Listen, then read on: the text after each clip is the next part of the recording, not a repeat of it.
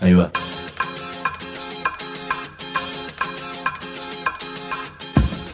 La vaca es una colecta de recursos, es una cooperativa de trabajo, es una página web, un periódico mensual, una editorial, una cátedra, un bar. Es lo que necesitamos crear para ganarnos la vida y perdernos la obediencia de vida. La vaca es comunicación, ida y vuelta. Ahí va. Decimu no te calles, decimu como se te cante, como te salga, como puedas. Decimu para que escuchen los que te dicen, vos no digas ni mu. Ahí va.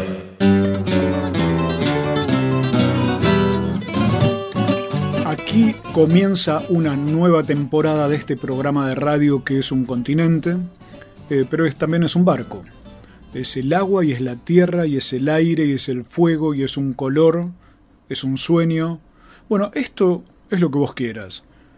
Lo hace Claudia Cunha, lo hace Mariana Collante, Diego Gassi, Mariano Randazzo, yo me llamo Sergio y esto se llama... eh, ¿Cómo se llamaba?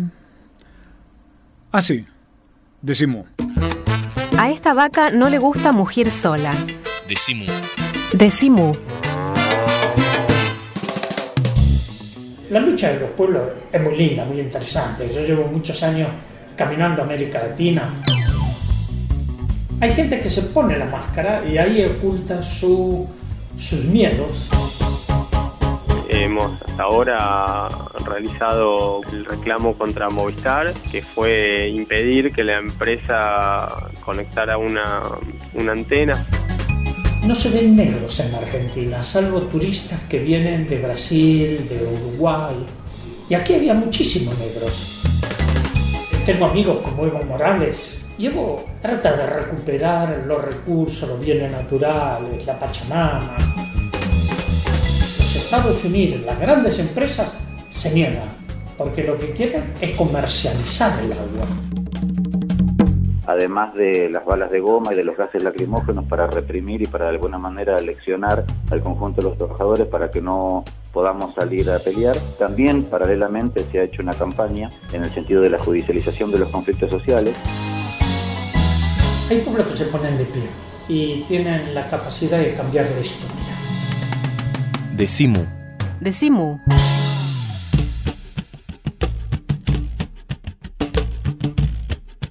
¿Qué son los derechos humanos? ¿Solamente hablar de militares y de dictadura? ¿Cómo funciona el actual Estado con respecto a los derechos humanos, siendo que por un lado se abrió la posibilidad de los juicios a los militares, pero por otro surgen amenazas como el tema de la ley antiterrorista, problemas de territorio, de los pueblos originarios, el problema de la minería, del agua, de los recursos, el de los jóvenes pobres criminalizados? Y otra cuestión, ¿se trata solo de denunciar o por ejemplo, cómo pensar y cómo actuar para que las cosas efectivamente cambien. Hoy estamos viviendo un lujo que es la posibilidad de encontrarnos con Adolfo Pérez Esquivel, Premio Nobel de la Paz. Adolfo, estamos tremendamente agradecidos por este encuentro y quisiera hacer una primera preguntita para tantear el ambiente. ¿Cuál siente que es en este momento la agenda, si yo tuviera que revisar su agenda usted tuviera que decidirla, la agenda de principales temas de derechos humanos en estos momentos? Bueno, me alegro de estar con ustedes, que podamos compartir. Eh, la agenda en este momento no hay un solo problema de los derechos humanos. Primero que esto tenemos que comprenderlos eh, en su integridad. Derechos humanos, económicos, sociales, al medio ambiente, a la soberanía, al desarrollo, una palabra muy bastardeada, que no se entiende qué es el desarrollo, entonces hay que adjetivarlo. No desarrollo económico, desarrollo sustentable, desarrollo político. Son desarrollos Entonces, con apellido, ¿no? Claro. Entonces, eh, por ejemplo, fue una palabra que en el año 46 la impone Truman. La palabra desarrollo y subdesarrollo. Y a partir dice quiénes son los desarrollados porque tienen un bienestar económico más grande y quiénes son los subdesarrollados de países empobrecidos. Cuidado, no pobres, empobrecidos. Claro, porque tiene toda la razón. Bolivia, Claro. por ejemplo, es un país de los que dicen que es pobre, pero en realidad es un país muy rico. Y Argentina también. rico. Claro, pero estamos empobrecidos. Ahí está. Esa diferencia. Ahora, ¿cuál es la agenda hoy, el hecho principal, es algo que nos está afectando a todos en este pequeño planeta llamado Tierra, ¿no? que es nuestra Pachamama. ¿no? Es, eh, las cuestiones ambientales, las destrucciones de los bienes y recursos naturales, agua, biodiversidad. ¿Sabe que la madre naturaleza nunca generó monocultivos? No, no, no, no tuvo semejante diferencia. No, no, no, siempre una gran diversidad, una riqueza increíble. Y por eso esta tierra es fértil, es rica, es diversa. En la diversidad, en la unidad. Lo que ya decía Platón. ¿No? En la unidad, en la diversidad. Y la gran riqueza de los pueblos es la diversidad.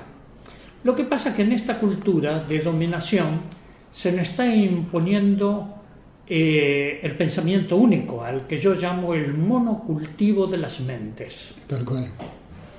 Eso es lo peligroso. El monocultivo de las mentes, cuando nos están sometiendo a una dominación cultural. La dominación no comienza por lo económico, sino por lo cultural. Y a esto tenemos que tener mucho cuidado, porque es la pérdida de las identidades, de las pertenencias, de la diversidad, de la biodiversidad y de nuestra propia identidad, de quiénes somos. Yo pensaba, Adolfo, por lo que usted dice, nuestra propia riqueza, porque si nos ponemos en un Claro. monocultivo intelectual, también eh, eh, No, no, reducimos absolutamente nuestro campo de Claro. acción y de, y de sentimiento y de pensamiento. Sí, sí, esto eh, no- nos, nos anula eh, y nos genera la desertificación de las conciencias. ¿Estamos? Muy, muy lógica esa idea que alguna vez he, eh, he visto en términos prácticos, claro, cómo, ¿se acuerda cuando se hablaba de la anomia, la falta de interés, el individualismo? Yo, eso sería esa desertificación de las conciencias que me parece un concepto impresionante para hablar de una ecología de, nuestros, de nuestra subjetividad, de nuestro ser, Claro, ¿no? sí, Ahora, sí. le quiero proponer algo que va a ser un poco brutal a esta altura, pero le propongo que escuchemos una voz de un señor que seguramente usted conoce. Dicen que se llama Jorge Rafael Videla. Después de mucho dar vueltas, yo en este momento le diría que creo que no hay más que decir la realidad. En toda guerra hay un saldo de lisiados, muertos y desaparecidos cuya, per- cuyo paradero se desconoce. Este es un caso, es el caso. Pero cuántos son, se podrá discutir. No está en el número, el problema está en el hecho. Acabamos de escuchar a Jorge Rafael Videla que últimamente parece que no puede parar de hablar. Le quería preguntar, Adolfo, ¿qué impresión tiene al escuchar a esta persona y qué piensa sobre el tema que más generalmente se refiere a derechos humanos, que es el de los juicios actuales? ¿Cómo, cómo está viviendo esa situación de que gente como esta esté pudiendo ser juzgada? Primero tenemos que analizar un poco qué pasó en América Latina. De la década del 50, antes del 50, hasta, hasta ahora. Eh, es el condicionamiento, el manejo, la formación de los militares latinoamericanos. En las escuelas de las Américas en Panamá, las academias militares de los Estados Unidos y el que se le impuso la doctrina en la seguridad nacional. Eh, supuestos enemigos externos los trasladaron como enemigos nuestros. Por ejemplo, eh, lo que fue la Unión Soviética, el capitalismo, el socialismo soviético, eh, la Guerra Fría, todo eso lo trasladaron aquí. ¿no? Ideológicamente, culturalmente. Y también hubo una formación en esa línea de- del trotskismo, del maoísmo, es decir, como si no hubiese ejemplos o cosas en América Latina y en nuestro país. tal cual. Y eso es la- el proceso de aculturación, la dominación cultural, de un lado o de otro. ¿no? Rafael Videla es parte de todo esto. ¿no? Eh, más de 30.000 militares pasaron por las escuelas de las Américas y se les formó para eso, con esa concepción de la hipótesis de conflicto de la guerra este-oeste. ¿Qué pasó con todo esto? ¿Cómo se derrumba esa doctrina en la guerra de Malvinas? Tal cual. Porque era norte-sur. Y ese supuesto aliado, Estados Unidos, apoyó a Gran Bretaña en el norte contra el sur. ¿Qué pasa ahora con la cuestión, y vamos a ir un poco más cerca con la cuestión de la nueva renacionalización de IPF? ¿no? La, eh, la, Unión Europea, en sí, Estados Unidos, Canadá pusieron el grito en el cielo y van a aplicar sanciones a la Argentina.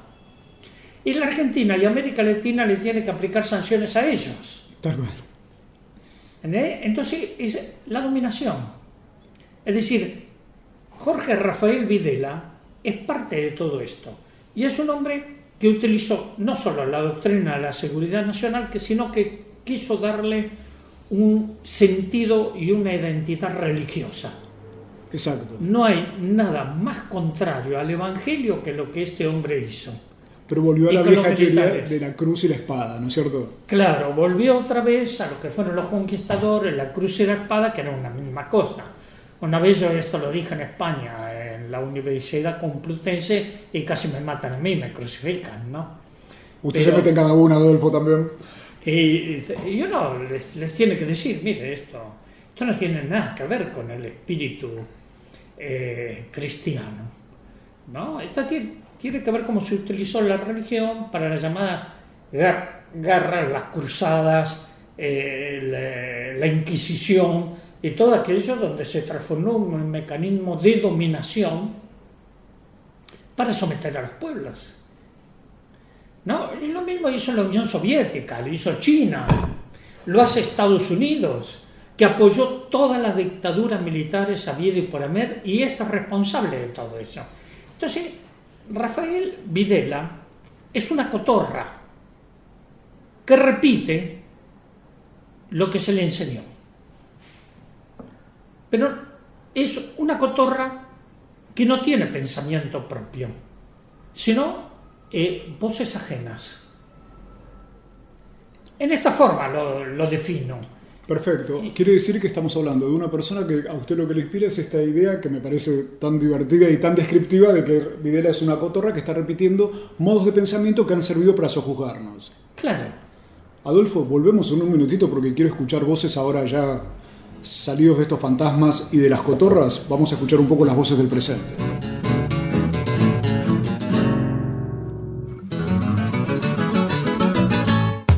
La Vaca Editora, libros que muerden. Podés comprarlos a las mejores librerías o hacer clic en www.lavaca.org y te lo mandamos por correo. Libros que muerden. Que muerden. Decimu. Se escucha solo en radios que son orejas.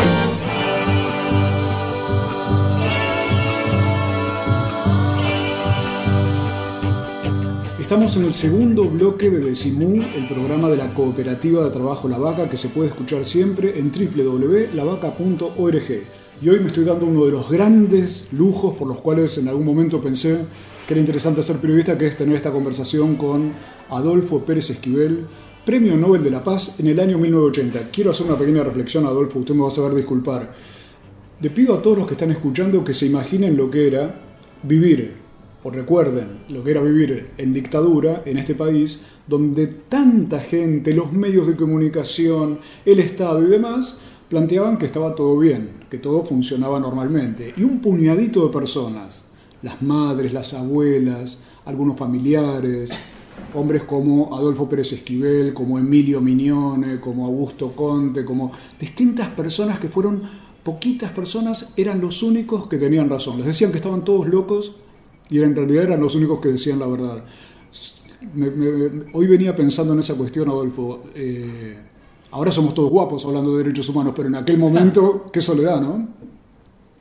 Sí, pero cuando uno tiene las ideas claras, sabe también las consecuencias que tiene que asumir.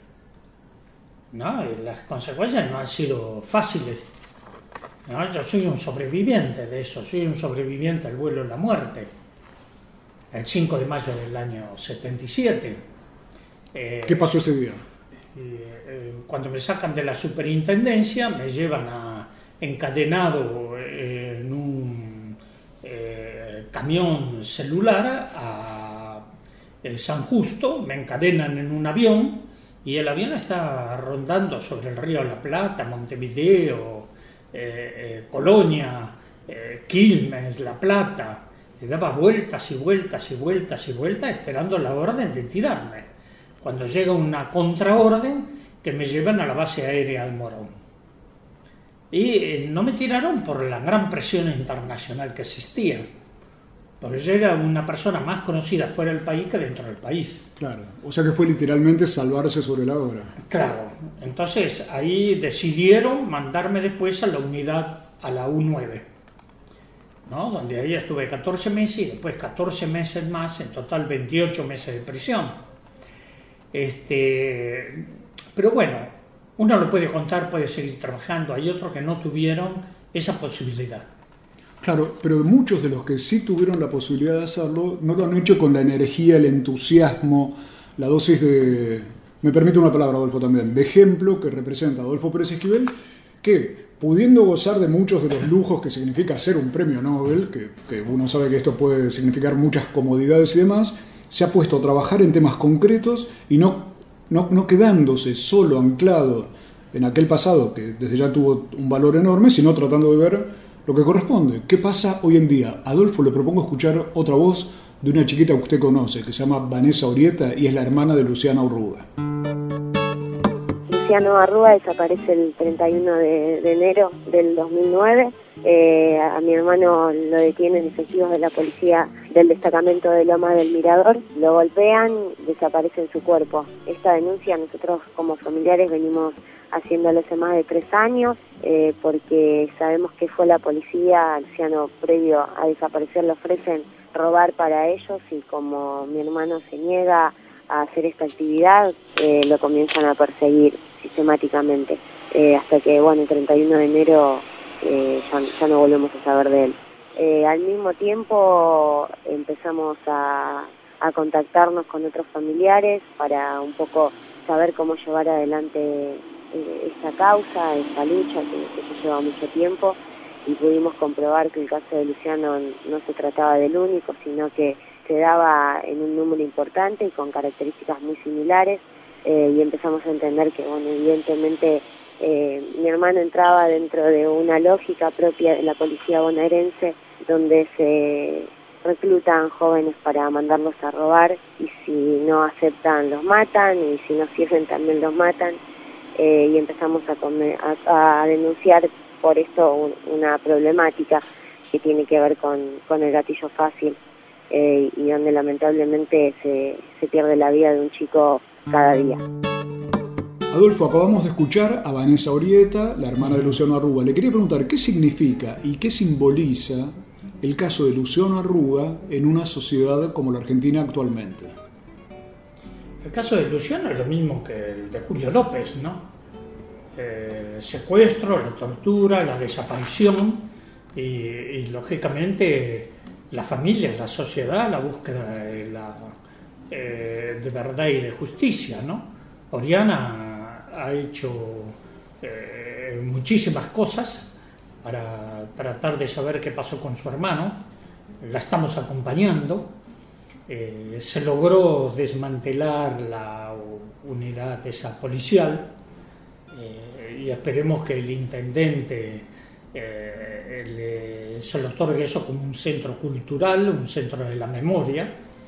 Y bueno, estaban en eso todavía, había algunas dificultades, pero creo que se van a resolver. la otra cosa, que esto haya pasado eh, en un gobierno constitucional nos pone en evidencia que hay todavía gente, nosotros en la Comisión Provincial de por la Memoria trabajamos cárceles y comisarías, se sigue torturando, se sigue cometiendo atrocidades. No son políticas del Estado, sino son los remanentes, las prácticas que quedaron en institutos penitenciarios y en la policía que mantienen el mismo método de siempre. Mantiene. Entonces, la única forma de controlarlo esto, la justicia, es la educación, la formación de los nuevos efectivos y por eso la Comisión Provincial, desde la Comisión Provincial venimos proponiendo la formación de la Policía Judicial, que esto cambiaría muchos aspectos donde la misma policía hace las actas, los sumarios y, después los jueces tienen que basarse en lo que le escribe la policía. Ahora, Adolfo, qué paradoja, eh, por lo que comentaba usted del destacamento allá en Lomas del Mirador, que la gente que pedía mano dura logra poner un destacamento y a partir de que existe la mano dura es todo peor todavía con respecto a la delincuencia porque lo que denuncia la APDH de La Matanza, lo que denuncia Vanessa y demás, es como la policía recluta chicos, como que quiso hacerlo con Luciano que no aceptó, por eso está desaparecido, recluta chicos para delinquir. O sea que cada, cuando se pide más mano dura vienen más policías que cometen más delitos. Bueno, aquí hay un problema central que es la seguridad. Hace un tiempo yo escribí, hace ya como dos años, un artículo sobre los barrios privados de Tucumán, donde estuve. Y fui con un grupo de mujeres, hablé con los pobladores, con los chicos, con todos, y nunca encontré barrios más privados. Privado de luz, privado de agua, privado de asfalto, privado de escuela, privado de todo, más privado y con una gran seguridad. Policía, gendarmería, prefectura, todo rodeaban el barrio, no para la seguridad de la gente, sino para reprimir a los pobres. Y que no salgan de ahí de paso. Y que no salgan del barrio. Entonces, yo decía, más privados y más seguridad, imposible. Imposible. me quedé con otro detalle por lo que usted decía del tema de las cárceles me quedé pensando el otro día, un chico que está en una cárcel, que, está preso, decía, somos los desaparecidos de la actualidad, por esos temas que usted decía. Los torturados, eh, somos el actual modelo de la desaparición. Sí, sí. Por el tema de la criminalización de los chicos pobres. ¿Sabes lo que pasa? Son considerados no personas. No hay un tratamiento. Yo acabo de escribir un, pobre, un prólogo justamente de un libro sobre el caso de las cárceles menores. Sujeto de castigo, que es un grupo de investigadoras que hizo ese trabajo durante muchos años, y donde lo primero que hacen es destruir la personalidad del chico. El chico no tiene nombre, pasa a ser un número, pasa a ser una abstracción, es un desaparecido como persona. Entonces, bueno, esto es lo que está pasando hoy, hoy.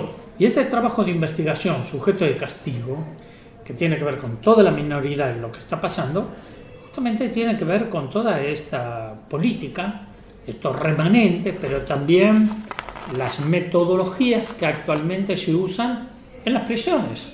Por ejemplo, hay 70 mujeres en las cárceles de las provincias, estoy hablando de la provincia de Buenos Aires, con sus niños.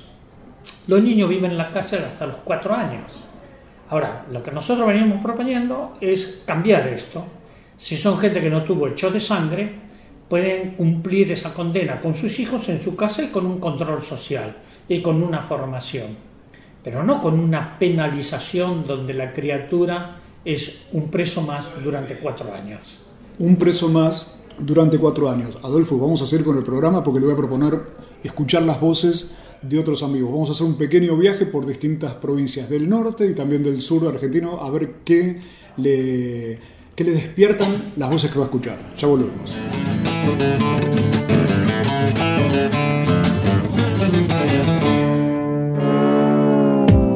www.lavaca.org, nuestra red de noticias. Información para personas. Así, de simple. Estudia en el único centro oficial de idiomas de la Universidad de Buenos Aires. Sede central 25 de mayo 221 Escribinos a idiomas.filo.uva.ar o visita www.idiomas.filo.uva.ar. Sedes en Barrio Norte, Belgrano, Caballito, Palermo, Paternal, Núñez. Único centro oficial de idiomas de la Universidad de Buenos Aires. El Sindicato de los Trabajadores de las Telecomunicaciones, pluralista, democrático y combativo. Nuestra página web www.foetrabsas.org.ar. Si sos telefónico, sos de Foetra. Acá, acá o en cualquier planeta, usa siempre preservativo. En Morón, en todas las dependencias municipales, hay expendedoras gratuitas. Pregunta, asesorate. 4483-2125. Municipio de Morón. Miramos series en la computadora, intercambiamos mensajes de texto con la televisión, enviamos videos por celular. La tecnología evolucionó. El sindicato también. Ahora estamos junto a los trabajadores de televisión, servicios audiovisuales, interactivos y de datos. El sindicato está con vos en tu capacitación, en tu salud, en tus derechos. SATSAI, el sindicato de las nuevas tecnologías. Estamos con vos. Sumate a la campaña, afilia a un compañero. Más ideas, más brazos, más voces, igual a fuerza. ATE, Asociación Trabajadores del Estado, Consejo Directivo Nacional, Central de Trabajadores Argentinos, CTA. Decimu. Se escucha solo en radios que son orejas.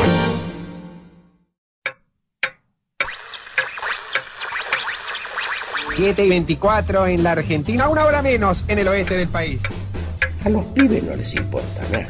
¿Qué cómo querés que me vaya? Algo habrá hecho, ¿eh? Mejor. Decimu. Desprogramate. Tírate a la pileta. Tírate a la pileta. Decimu al aire para respirar buena onda. Maravilla sonora. Maravilla sonora. Maravilla sonora. Maravilla sonora. Diamantes musicales de muchas caras se infiltran en tu radio. Maravilla sonora de naturaleza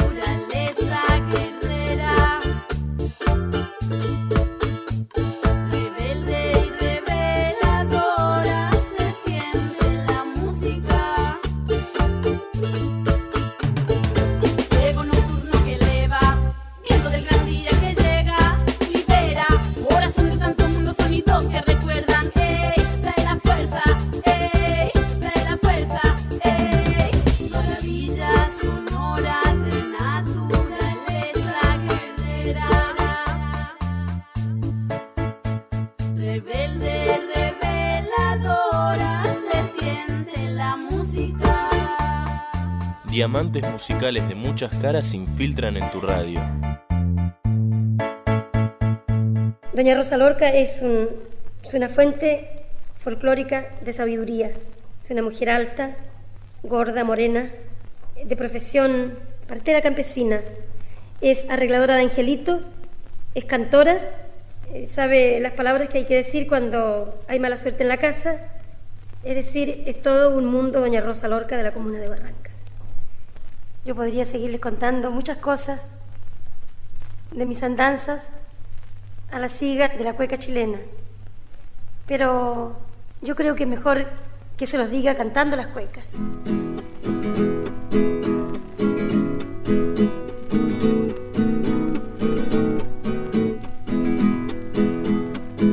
Violeta Parra, además de ser una creadora nata, dedicó gran parte de su vida a desenterrar el folclore chileno.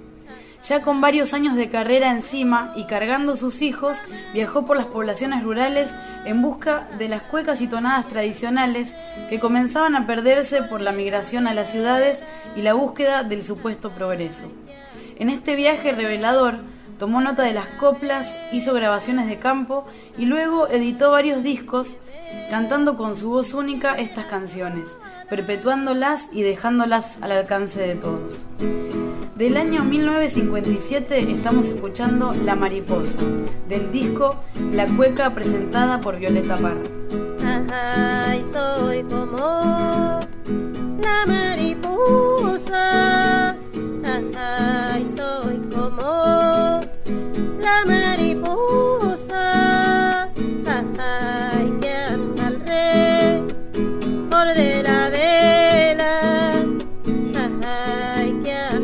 Yeah.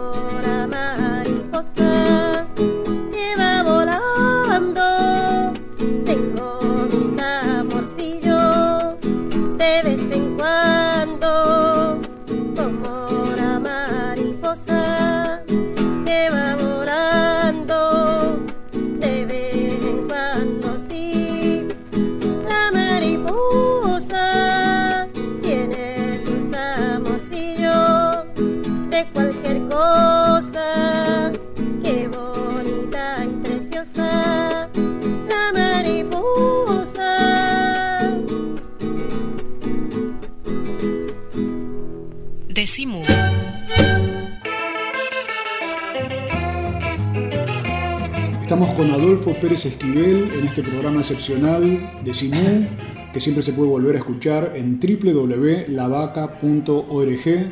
Y Adolfo, le quiero mostrar también la, voz que grabamos de otro de otra persona que sé que usted conoce mucho. Es un señor que se llama Félix Díaz. están detenidos, hay como 300 detenidos por el, el registro civil de las personas de la provincia y que también el Ministerio del Interior sabe y conoce perfectamente el problema.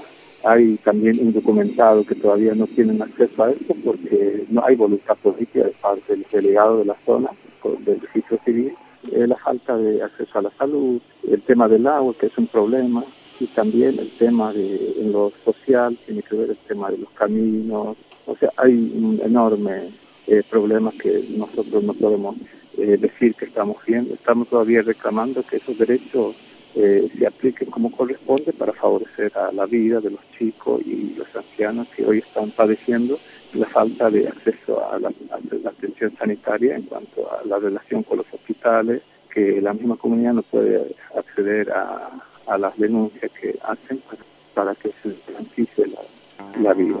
Estamos escuchando a Félix Díaz, que es un eh, representante y es el cacique actualmente de los CON Sí. en la comunidad La Primavera, que fue la comunidad reprimida en el año 2010, a fines de 2010, lo cual provocó que ellos tuvieran que venirse a Buenos Aires para ver cómo hacerse escuchar, reprimidos por el gobierno de Gilles Fran.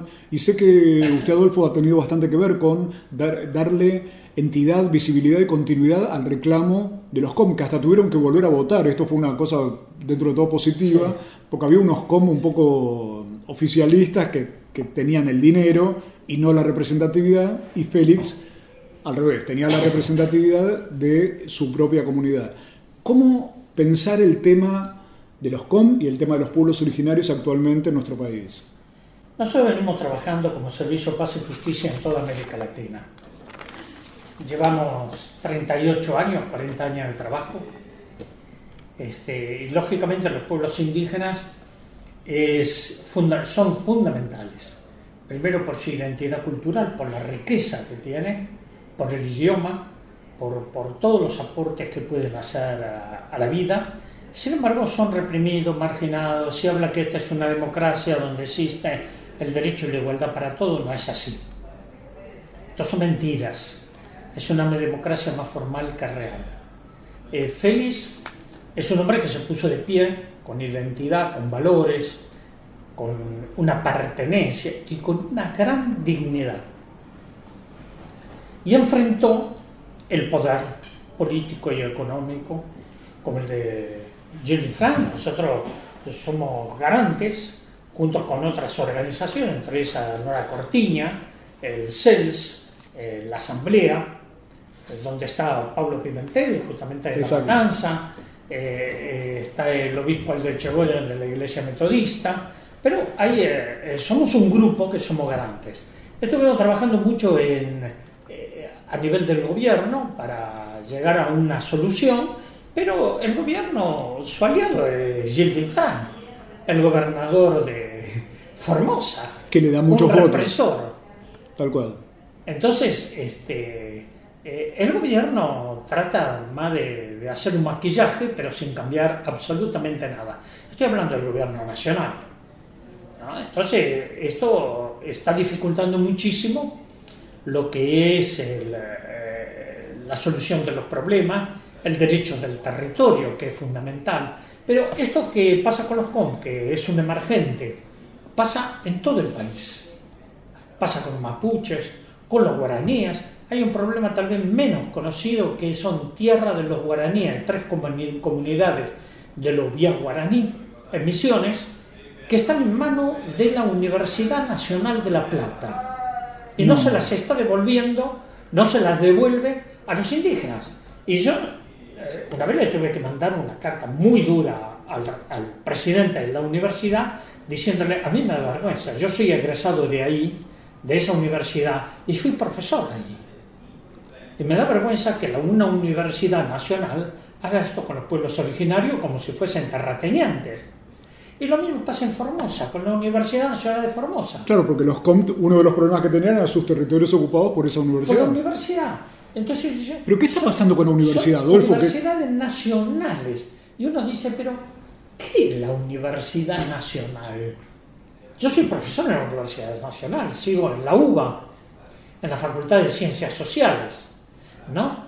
Pero lo que la, la- la universidad tiene que formar conciencias responsables, éticas, valores, tiene que, eh, que construir los espacios de libertad.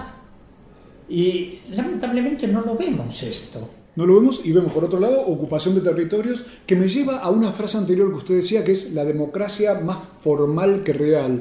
Claro. hay, hay como una, un simulacro en algunos casos o como una sobreactuación de elementos como la democracia, la educación, la universidad Sí. pública y demás, que en realidad son más de pico, por decir como dicen las señoras en el barrio, más eh, retóricas que prácticas. ¿Por qué pasa eso cuando todos sabemos cuáles son los problemas? Te lo voy a explicar de otra forma. En la antigua Grecia, eh, el teatro de Sófocles, de Esquilo, esos grandes que marcaron toda, toda, toda la cultura hasta el día de hoy, la sabiduría griega, eh, tenía muchísimo teatro. Y los actores usaban máscaras. Y usaban máscara uno para representar el personaje y otra porque dentro de la máscara había como un, un vacío que hacía y al hablar amplificaban la voz. Era una, no estos aparatitos sofisticados de, de- Actuales de la tecnología. Tec- Eran las máquinas que se llaman tecnología. personare, era para que sonaran, ¿no es cierto? ¿no? y ampliar el sonido. Y es el rol del personaje y la persona. Cuando el actor se saca la máscara, vuelve a ser persona. ¿no? Y en todo esto que estamos hablando, también hay gente que se pone la máscara y ahí oculta su, eh, sus miedos, pero oculta también su violencia, sus actitudes de emigrantes, ¿no? Pero son gobernadores, son senadores, son empresarios, en la máscara. Ahora, cuando se saca la máscara no se quieren reconocer como persona, porque se tienen miedo a sí mismos. Y, y yo creo que, que esto es lo fundamental, porque si no, no podrían actuar como están actuando. Entonces, no, no quieren reconocerse y se miran en un espejo, pero con la máscara. Porque si se saca la máscara frente a un espejo, se asustan. Entonces, creo que, eh, que todo esto que estamos hablando, estos ejemplos de, de, lo que pasa con la gente, cómo persiguen a los pueblos indígenas, cómo tratan de imponerle eh, a través de intereses económicos, políticos. Espionaje les eh, hacen. Espionaje. No o- se privan de nada. Son otros, otros de los que no se privan, ¿no? Claro, o este, si- si- simplemente eh, es discriminación por color de la piel, por ser pobres, por ser niños. La Argentina está muy marcada por la discriminación. Fíjate una cosa, no se ven negros en Argentina, salvo turistas que vienen de Brasil, de Uruguay. Y aquí había muchísimos negros. Mis compañeros de juego eran hijos de los ex esclavos. Yo nací muy cerca de aquí, en el barrio de San Telmo. En San Telmo, claro. Sí, yo soy de la República de San Telmo, limítrofe con la República de la Boca, Tal cual. ¿no? Y los compañeros míos de juego eran descendientes afro, eh, hijos de esclavos, liberados ya, ¿no? Pero hijos de esclavos, que vivían en la pobreza, lo mismo que nosotros. ¿Y por qué? ¿Por qué no hay negros? A todos los mandaron, lo- los mataron, los mandaron a la guerra del Chaco Paraguay. Chaco Paraguaya, ¿no? Y los que pudieron escapar se fueron y los que no murieron. Algunos se fueron a Brasil, otros se fueron al Uruguay. Entonces, la Argentina aparentemente no tiene racismo, pero es un país racista. Es un país racista donde hoy a lo mejor los criminalizados son los chicos morochitos de los barrios Claro. pobres que Sí. llenan las cárceles y que cuando se ponen una gorrita para cantar eh, rap, peor todavía. Claro. Ya volvemos, Adolfo, porque me gustaría hablar también de una cuestión, de un par de cuestiones que están ocurriendo en el sur del país. Mu punto de encuentro. Territorio de sueños que se pueden saborear, leer y escuchar.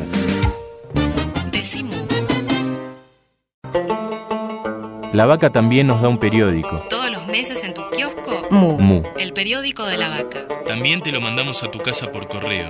Envíanos un mail a infolavaca.yahoo.com.ar.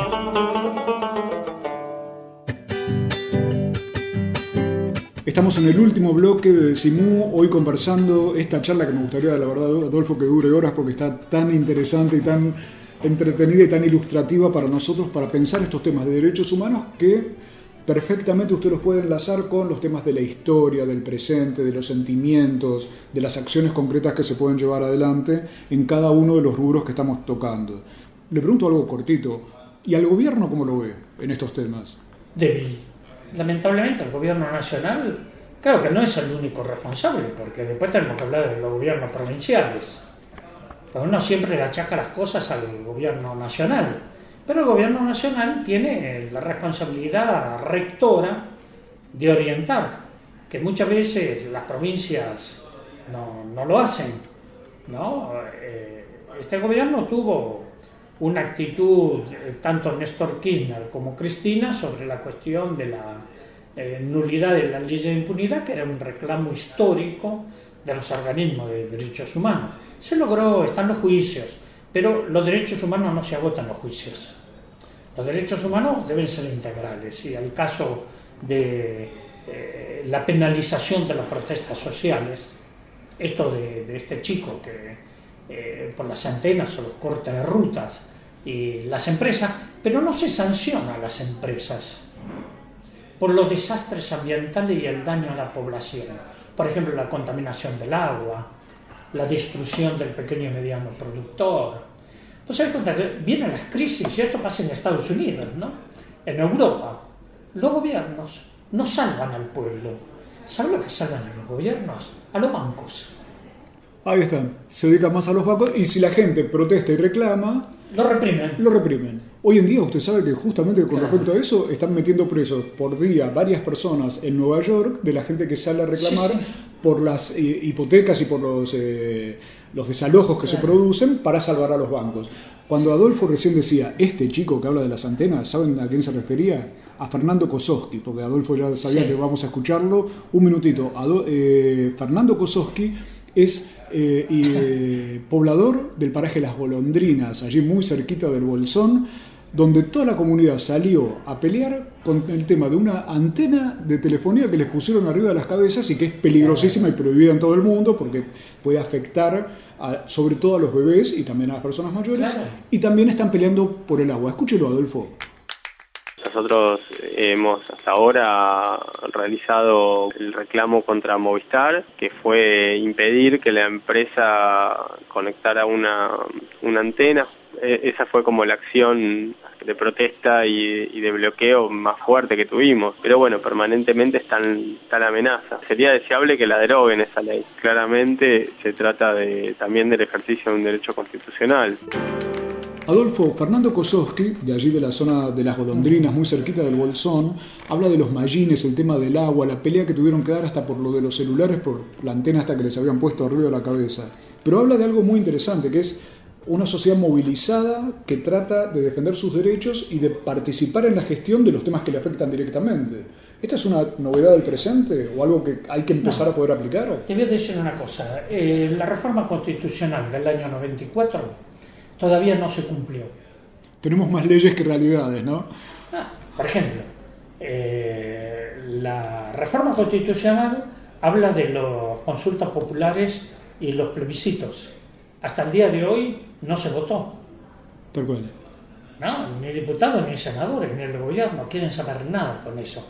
Porque entonces cambiaría esta eh, democracia delegativa a una democracia participativa. En lo que dice este chico, yo lo comparto totalmente. ¿no? Eh, la única forma de cambiar esto son las movilizaciones.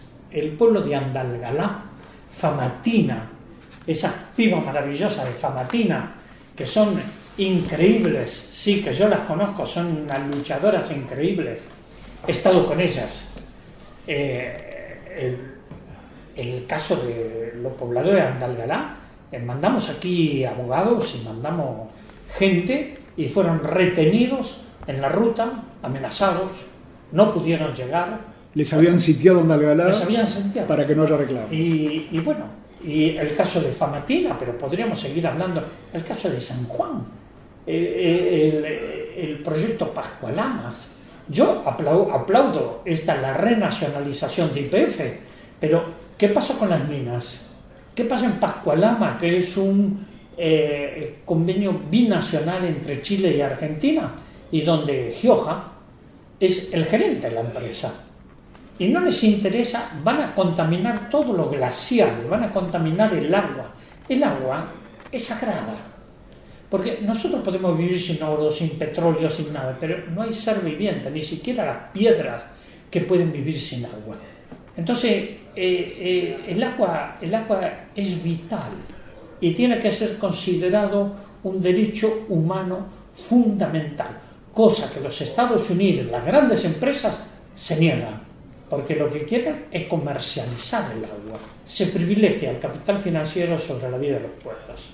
Pero creo que a todo esto, la lucha de los pueblos es muy linda, muy interesante. Yo llevo muchos años caminando América Latina.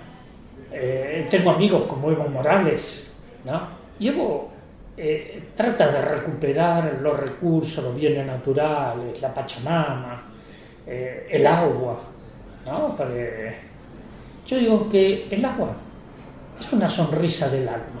Tal cual, y me quedé pensando en esto, cuando las chicas en Famatina, la gente de Andalgará, habla del agua como riqueza, habla también de la riqueza que, es- que son las personas. De eso, el ellos dicen, el oro del Famatina, el oro de Andalgará y demás, son las personas. Me quedé pensando en un detalle, cuando se habla de, de- de enriquecimiento, o sea, de la posibilidad de que generen trabajo y demás, siempre recuerdo que Andalgalá, que tiene el proyecto minero más grande que está en funcionamiento, es el departamento más pobre de Catamarca, que es la provincia casi más pobre de la Argentina, con lo cual una minera que hace 15 años que está tampoco ha dejado ninguna Fíjate que no son, ganancia, digamos. no son, se llevan el 97% de los recursos, pero lo más grave de todo esto es que la Argentina renunció a su soberanía y se somete a los tribunales internacionales, las grandes empresas. Entonces, los tribunales internacionales que van a beneficiar a esas grandes empresas. Entonces, uno dice, ¿qué es la soberanía? Porque este es el- lo, lo que tenemos que entrar a debatir todos. Pero la soberanía no es solo un territorio, un, un- un límite. La soberanía somos nosotros, cada uno de nosotros. Y aparte, eh, uno tiene el patrimonio. Nosotros somos parte, no dueños de la naturaleza. Nosotros somos parte de los bosques, de los ríos. Una gota de agua es todo el río. Y todo el río está contenido en esa gota de agua. Y eso es sagrado. Los pueblos originarios siempre lo supieron. Es esto. Perfecto, Adolfo. Le quiero eh, hacer escuchar una voz y, que también es muy interesante sobre los docentes que salieron a hacer reclamos en Neuquén.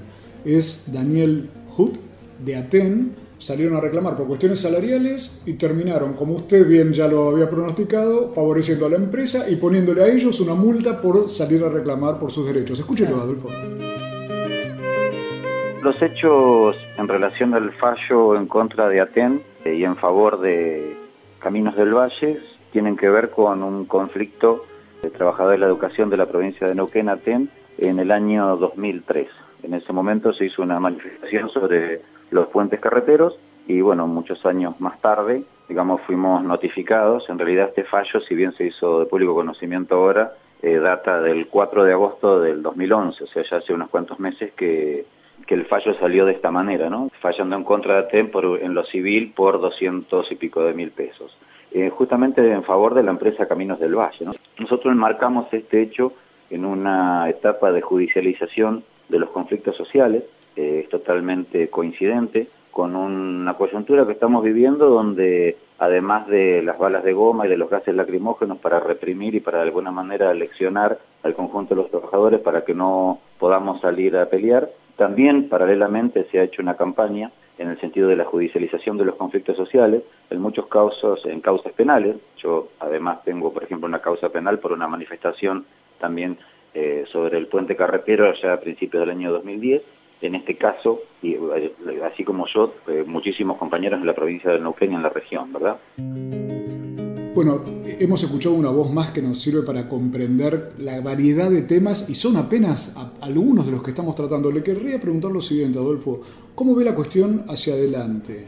¿Se puede pensar en formas de- más participativas, como la que usted mencionaba de democracia, menos delegativas? No se lo pregunto en términos de optimismo o pesimismo, que me imagino que le preguntan todo el tiempo, o de esperanza. Se lo pregunto en términos de confianza.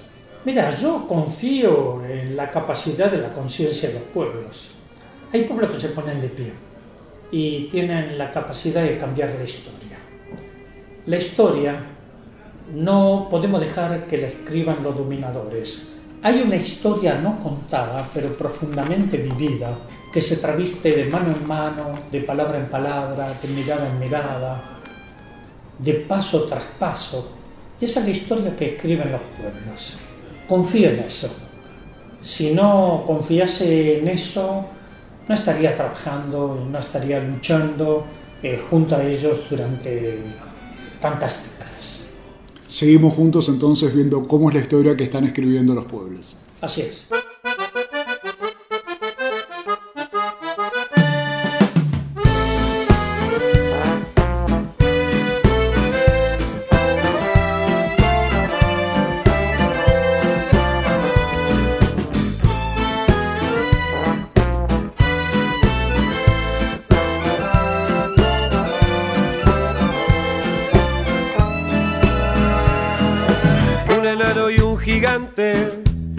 Un circo itinerante donde encuentra esa mujer.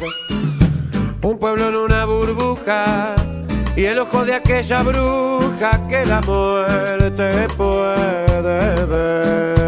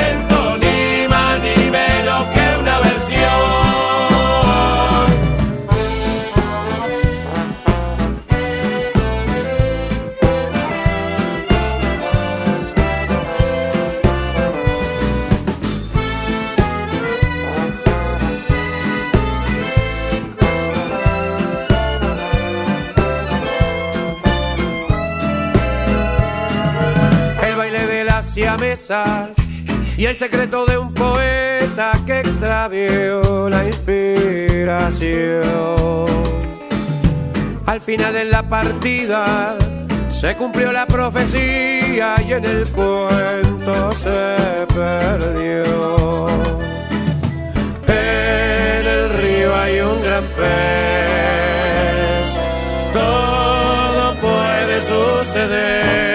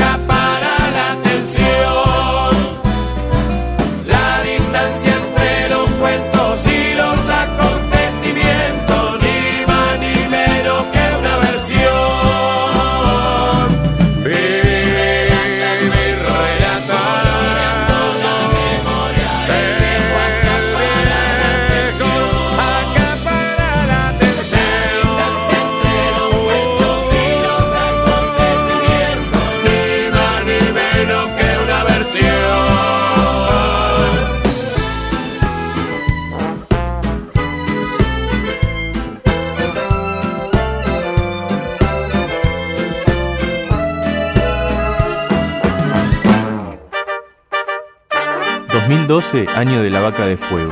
Entra a www.lavaca.org y arde con nosotros.